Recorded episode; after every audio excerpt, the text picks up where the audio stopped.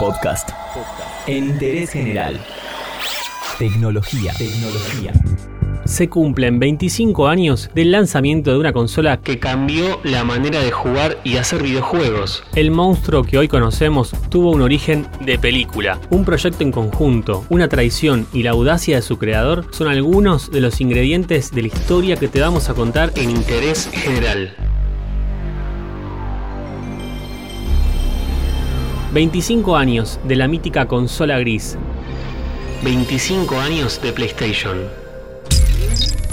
Viajamos al año 1991, Nintendo y Sega dominaban la escena del entretenimiento. Por un lado, la recién salida del horno Super Nintendo, la sucesora de la exitosa NES de 8 bits, se vendía muy bien. En el bando contrario, teníamos a Sega Genesis, que si bien contaba con un par de años más en el mercado, se había quedado un poco atrás a nivel técnico. Esto, sumado a los títulos que tenía la Super NES, como Super Mario World o Mario Kart, la posicionaban en la cima del mercado. Sin embargo, Sega no se quedó de brazos cruzados lanzó la Sega CD, una bandeja que se conectaba a la Genesis a través de un puerto de expansión que habilitaba juegos con mayor capacidad. Básicamente era una Genesis con música calidad CD e intros digitalizadas. Ante esto, Nintendo decide formar una alianza con Sony para desarrollar una consola con cartucho y CD.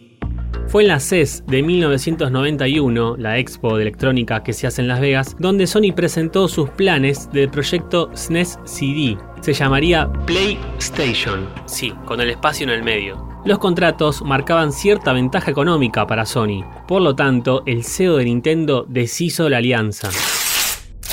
Sony se quedó sin compañía en esta aventura. Tenía un proyecto millonario y a nadie a quien vendérselo. Ken Kutaragi, el jefe técnico de la empresa japonesa, estuvo a punto de ser echado y el proyecto cajoneado para siempre. Pero Ken insistió a las altas esferas de Sony que el proyecto era viable y que había que animarse. Era una jugada riesgosa. Si bien Sony era una marca respetada con trayectoria, no tenía experiencia en el desarrollo de videojuegos le dieron luz verde al proyecto. Decidieron que lo mejor era apostar a una nueva generación de consolas. El proyecto se llamó PlayStation X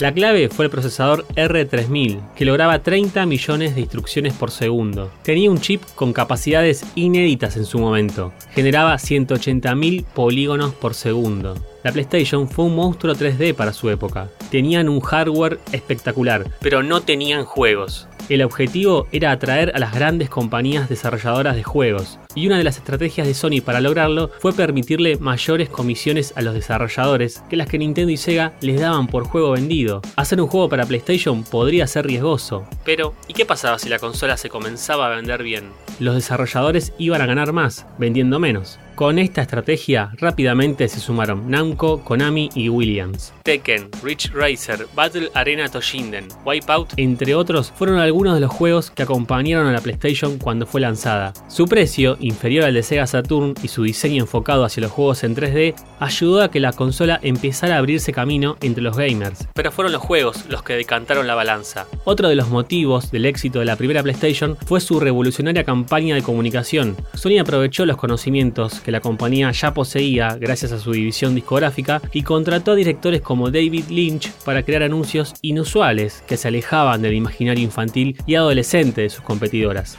Tras varios rediseños internos y externos, la primera PlayStation acabó su ciclo de vida con más de 100 millones de unidades vendidas, pero fue su sucesora, la PlayStation 2, la que le dio a Sony el liderazgo en el sector del ocio electrónico, de la que todavía hoy goza. Los juegos volvieron a ser determinantes a la hora de convertir a PlayStation 2 en la consola más vendida de todos los tiempos, con 160 millones de unidades, pero también la acertada inclusión del formato DVD. Su sucesora PlayStation 3 se situó por detrás con alrededor de 85 millones de consolas vendidas, un terreno que el actual PlayStation 4 recuperó con sus más de 100 millones de unidades vendidas, y su claro liderazgo en la actual generación de consolas. Se prevé el lanzamiento de PlayStation 5 para fines de 2020. Solo sabemos algunas especificaciones técnicas y que aparentemente es retrocompatible con PS4. No vendas nada, esos juegos todavía sirven.